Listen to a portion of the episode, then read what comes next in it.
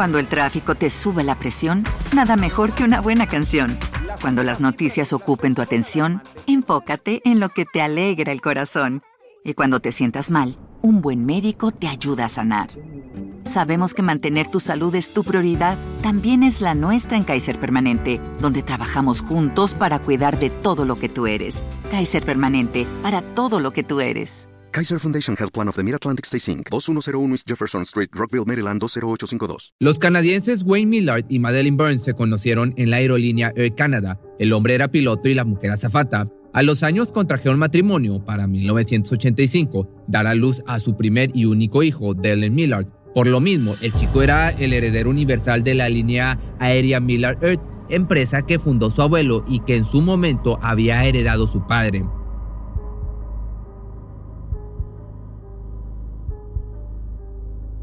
Delen demostró ser superior a los demás, a los demás niños de su edad desde sus primeros años. Empezó a nadar a los dos, enseguida comenzó a leer y a los cinco años ya parecía un profesional esquiando. Era indudable que poseía un increíble talento y coeficiente intelectual. Cuando tenía 11 años, sus padres se divorciaron, aunque esto no significó una situación que afectara en su vida. Él seguía siendo el más excéntrico popular de su escuela y admirado por todos sus compañeros. A los 14 rompió un récord al convertirse en la persona más joven en pilotear solo un helicóptero y un aeroplano el mismo día. En verdad se le veía uno de los futuros más brillantes e increíbles de la historia. Nadie sospechó cuál sería el giro de la vida de Delen que dejaría a todos sorprendidos. Entrando a su adolescencia, comenzó a vivir de fiesta en fiesta. La vida de lujo y el dinero prácticamente ilimitado lo estaban haciendo perder el piso y se alejó del camino del esfuerzo y solo se enfocó en el exceso. En esa época decidió tatuarse la palabra ambición en una de sus muñecas. Y hay que poner atención en esto porque fue premonitorio para lo que venía en la vida de los Millard. No tardó en ser etiquetado como un chico playboy debido a todas las fiestas legendarias que organizaba el atractivo que tenía y su gran popularidad era una de las personas más mencionadas en Toronto. Fue en este tiempo cuando conoció el mundo de las sustancias y actividades ilícitas. Sentía una adrenalina inexplicable al traspasar los límites de la ley. No obstante, el 29 de noviembre del año 2012 ocurrió algo que cambiaría por completo la vida de la familia Millard. Delen, de en ese entonces ya 27 años, llegó aproximadamente a las 6 de la tarde a la mansión de su padre Wayne, de 71 años. Al no recibir una respuesta a sus saludos, se dirigió a su cuarto y se llevó una de las mayores sorpresas que alguien pudiera tener. Las cortinas se encontraban cerradas y la cama a medio tender. Encima de ella estaba el magnate millonario, acostado de lado, apoyado sobre su brazo derecho, cubierto totalmente de rojo de la parte superior de su cuerpo y con un arma a un lado de él. Inmediatamente le marcó a su madre, explicándole lo que estaba sucediendo. Ella enseguida se dirigió a la casa y al ver la impactante escena, llamó al 911. Cuando las autoridades llegaron, la mujer, imagínate, se encontraba en histeria total e incrédula sin embargo, el joven parecía estar bastante tranquilo y para nada impresionado. Tal vez se debía a que aún seguía en shock, o al menos esto era lo que creían. Ante el suceso, el chico se convirtió prácticamente en el único beneficiario de la fortuna de la familia. En la investigación de los hechos, este hombre le dijo a la policía el hijo que su padre últimamente había estado deprimido y que se había perdido en el alcohol, aunque nunca pidió ayuda por lo que no le sorprendía que el desenlace de la historia hubiese sido este que se arrebatara la vida. Y en realidad el luto no le duró demasiado, porque a los pocos días de haber perdido a su progenitor, regresó a su vida de lujos, excesos y fiestas eternas, sobre todo porque ahora poseía todavía más patrimonios y su cuenta bancaria era enorme, gigante. Tenía novias y amigos, bueno, amigos entre comillas, por montones. Estaba viviendo la vida que le gustaba sin embargo, esto no fue suficiente para él. En Ontario se encontraba una joven pareja, Tim y Charlene Bosma, junto con su hija de dos años. En el 2013 comenzaron a tener problemas económicos, por lo que decidieron poner en venta su camioneta. Era una Dodge Ram negra, así que decidieron anunciarlo por internet para poder llegar a más personas y lograr vender su automóvil rápidamente. Pronto la familia fue encontrada por Dellen, quien les dijo que estaba interesado en comprar el vehículo. Tim le comentó que estaba pidiendo 24 mil dólares, a lo que el empresario dijo que no había problema, pero que primero iría a probarla con un amigo. Acordaron una cita de muestra para el 6 de mayo. Los Bosma aceptaron y Charlene le dijo a su esposo que ese día debería ir con ellos cuando fueran a testearla, revisarla, tan solo para asegurarse de que los chicos no huyeran con la camioneta. Ya el día de la cita, los amigos llegaron más de una hora tarde. Sin embargo, no hubo ningún inconveniente con los vendedores. Dellen llegó sonriendo y siendo amable. Les pareció un tipo confiable y seguro. Mark Smith, el joven que lo acompañaba, en cambio, se veía callado y a la vez, digamos, retraído. Los chicos llegaron caminando y dijeron que otro amigo los había dejado en su auto y que después regresaría por ellos. No obstante, lo que la pareja no sabía es que en realidad habían dejado estacionado su vehículo lejos de ahí y que dentro se encontraba un perro que recién habían adoptado. Fue hasta las 21 horas cuando se montaron en la Dodge Ram, en la camioneta, para probarla. Tim iba de copiloto. El joven empresario se posicionó en el asiento del conductor, mientras que su amigo iba en la parte de atrás. Después de una hora, los hombres no regresaron, lo cual hizo que Charlene se preocupara, además de que el supuesto amigo que los iba a recoger tampoco había llegado, pues claro, no existía, lo cual hizo que la mujer se cuestionara todavía más qué era lo que estaba pasando y por qué nadie llegaba. Al pasar todavía más tiempo sin señales de los chicos, la mujer comenzó a marcarle a su esposo. Sin embargo, la llamada se iba directo al buzón, así que intentó con mensajes de texto, pero estos no le llegaban tampoco. Fue entonces cuando el pánico se apoderó de ella y supo que algo no estaba bien. Así que fue con su vecino Wayne DeBoer para pedirle que le ayudara a salir a buscar a su marido y a los jóvenes que se habían ido con él. Dieron vueltas por el vecindario intentando localizarlos. Incluso fueron a un bar pensando que tal vez habían ido a celebrar la venta con algunas cervezas, pero tampoco estaban ahí. Ante el fracaso, Charlene acudió a las autoridades para levantar una denuncia de desaparición y les dio todos los datos necesarios para que la policía pudiera emprender la búsqueda tanto de su marido como de los otros dos sujetos. Desafortunadamente, durante los primeros días no tuvieron ningún éxito. El 8 de mayo dio una conferencia de prensa en la que rogó por ayuda para localizar a su pareja, a Tim. Tan solo quería tenerlo de vuelta. Es una simple camioneta, una estúpida camioneta, lloró la mujer ante la cámara. Ustedes no lo necesitan, pero yo sí, y nuestra hija precisa a su padre, dijo también entre lágrimas. Las cosas darían un giro inesperado cuando tres días después de que Tim desapareciera, la policía encontró su celular en un área industrial que se encontraba a pocos minutos de su casa. Una pista importante aunque desesperanzadora lamentablemente. Asimismo, los investigadores descubrieron que otro hombre también había mostrado una camioneta Dodge Ram que tenía en venta a unos jóvenes. El sujeto era un veterano de la Armada israelí llamado Igor Tumanenko, quien les contó que había llevado a los dos sujetos a ver su vehículo el sábado 4 de mayo, justo dos días antes de que Tim se extraviara. El veterano los describió en detalle y contó algo que fue la clave de todo. Uno de ellos tenía un tatuaje en su muñeca donde se leía la palabra ambición. ¿Te suena familiar? Gracias a estas descripciones, las autoridades lograron dar con Dallin, quien sería arrestado el 11 de mayo. Mientras tanto, te contaré ciertas cosas que pasaron antes de que sucediera su detención. Madeline, la madre, se enteró de lo que estaba pasando con su hijo, por lo que intentó hacer algo al respecto, aunque no sabía muy bien qué. Cuando arribó a una de las propiedades de este, en Kleinburg, notó que había un tráiler estacionado en la entrada. Cuando intentó abrirlo para ver qué había dentro, no pudo hacerlo, así que preocupada mandó a limpiar el camión para quitar las huellas que pudieron haber quedado en este vehículo. Sin embargo, el FBI comenzó al día siguiente con allanamientos a las diferentes propiedades de Delden. Descubrieron que dentro de este camión se encontraba la camioneta de los Bodma. Estaba completamente desmontada y las pruebas que hicieron con luminol revelaron que había presencia de sangre, además de rastro de pólvora y un casquillo de bala.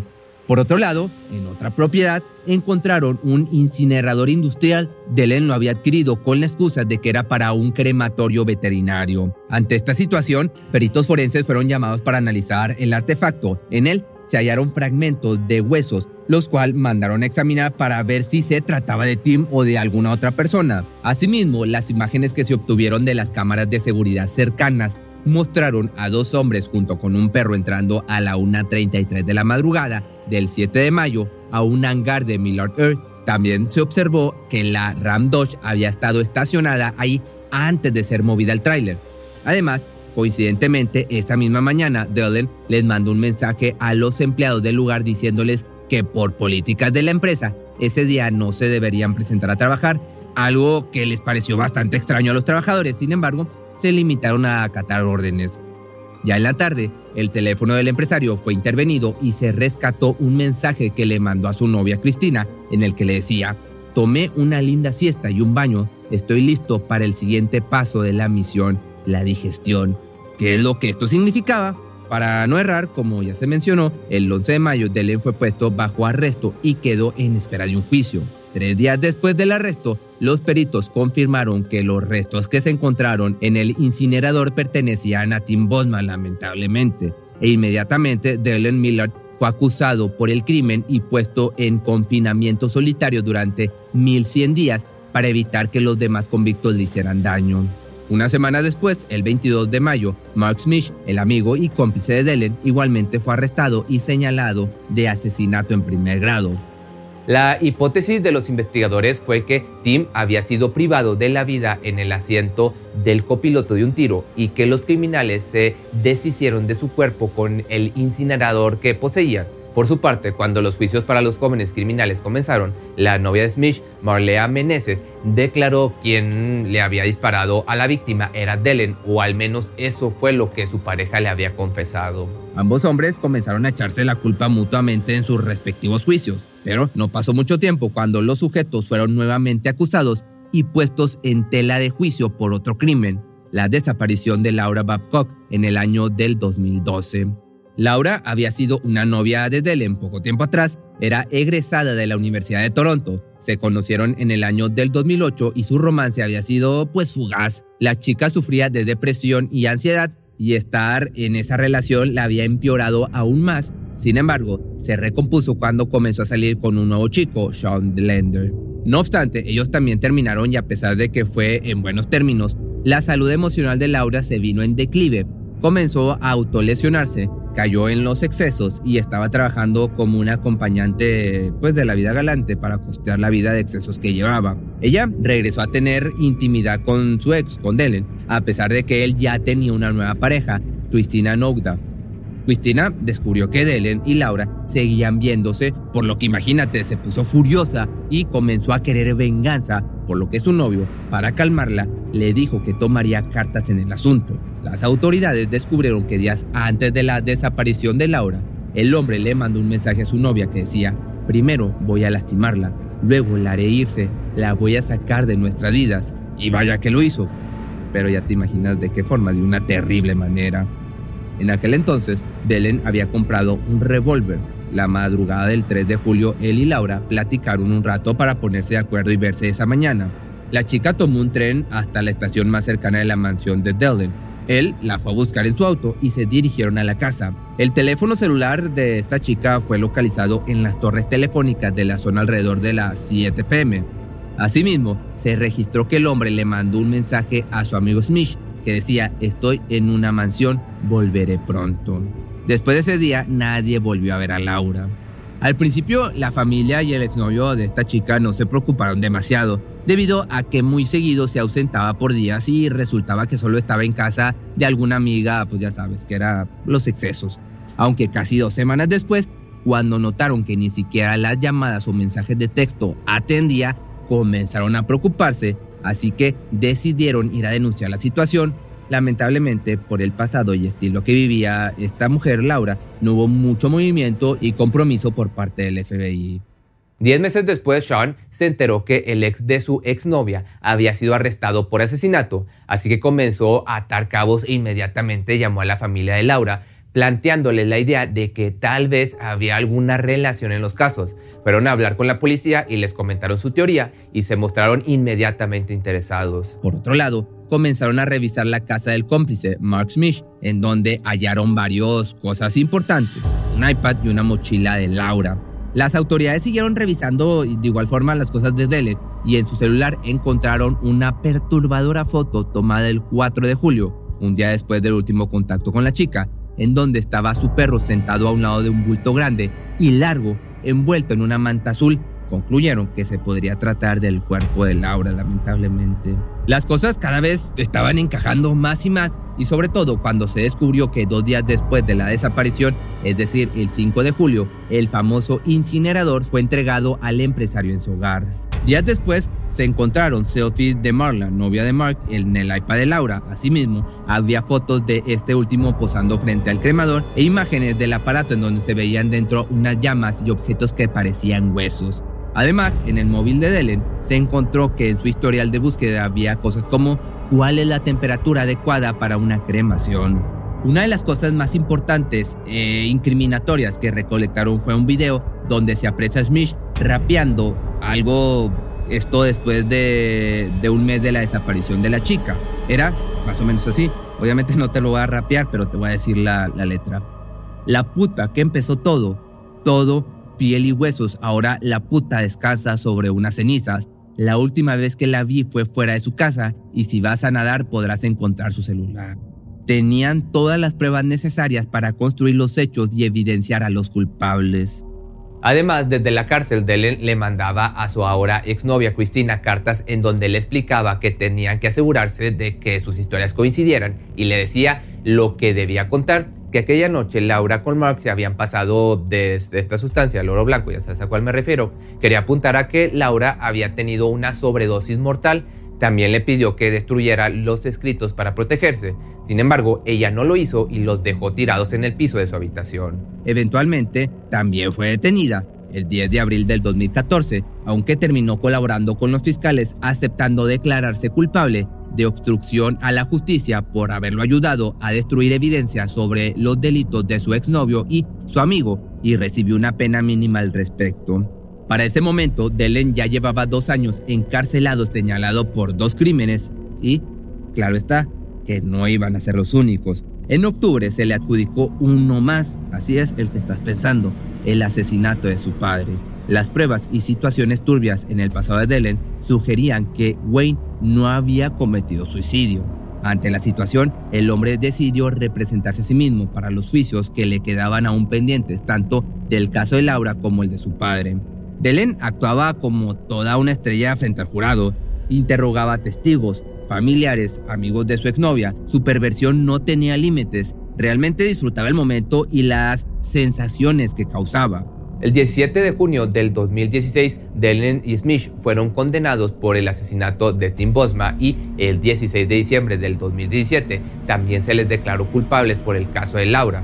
La sentencia fueron dos cadenas perpetuas para cada uno, sin posibilidad de salir bajo fianza antes de cumplir los 25 años de cárcel por cada crimen. Sin embargo, esto aún no terminaba para el ex empresario multimillonario, todavía faltaba el juicio por el caso de Wayne. Al reabrirse el caso, las autoridades comenzaron a indagar y a pedir declaraciones de personas cercanas al señor Millard, quien declararon que el hombre tenía amenazado a su hijo con quitarle el dinero y lujos si quería seguir con su estilo de vida llena de fiestas, alcohol y sustancias ilegales. Añadieron que era evidente que su relación no era buena y estaba llena de tensión.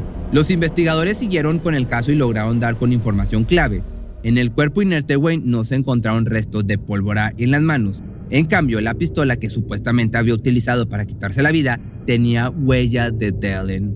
Se le llevó nuevamente a un juicio. Su defensa sostenía que Wayne era depresivo que tomaba abundante alcohol y que estaba muy estresado por la crisis económica del negocio de la familia que había heredado de su padre Carl Millard en el año del 2006, aunque esto fue desmentido poco a poco por cada uno de los testigos que pasaban al estribo.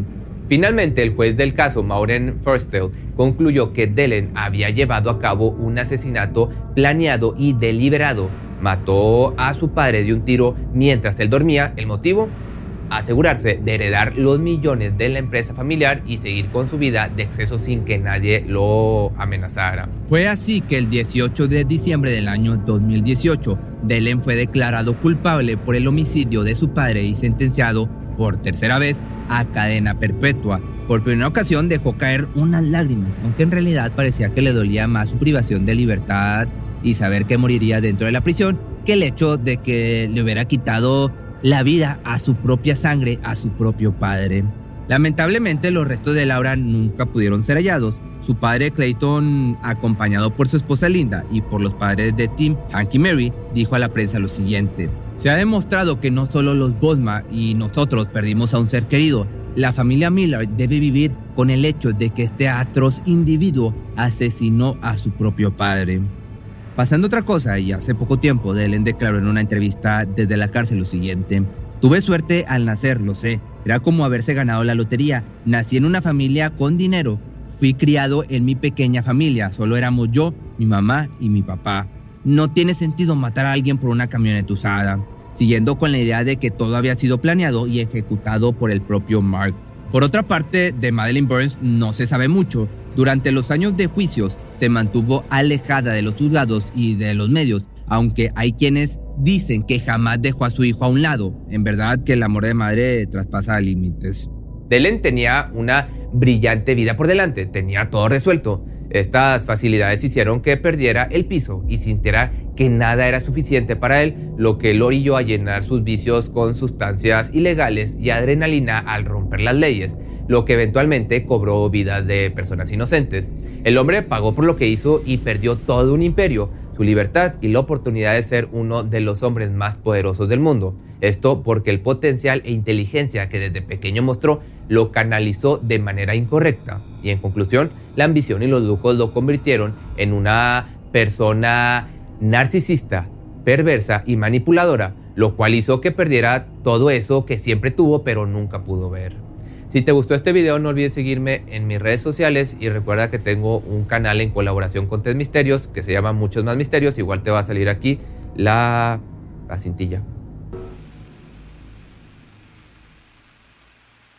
¿No se merece tu familia lo mejor? Entonces, ¿por qué no los mejores huevos? Ahora, Egglands Best están disponibles en deliciosas opciones. Huevos clásicos, de gallina libre de jaula y orgánicos de Egglands, que ofrecen un sabor más delicioso y fresco de granja que le encantará a tu familia. En comparación con los huevos ordinarios, Egglands Best contiene la mejor nutrición como 6 veces más vitamina D, 10 veces más vitamina E y el doble de omega 3 y B12. Solo Egglands Best. Mejor sabor, mejor nutrición, mejores huevos. Visita egglandsbest.com para más información. Cuando el tráfico te sube la presión, nada mejor que una buena canción. Cuando las noticias ocupen tu atención, enfócate en lo que te alegra el corazón. Y cuando te sientas mal, un buen médico te ayuda a sanar. Sabemos que mantener tu salud es tu prioridad, también es la nuestra en Kaiser Permanente, donde trabajamos juntos para cuidar de todo lo que tú eres. Kaiser Permanente, para todo lo que tú eres. Kaiser Foundation Health Plan of the Mid-Atlantic Stay Inc. 2101 East Jefferson Street, Rockville, Maryland 20852.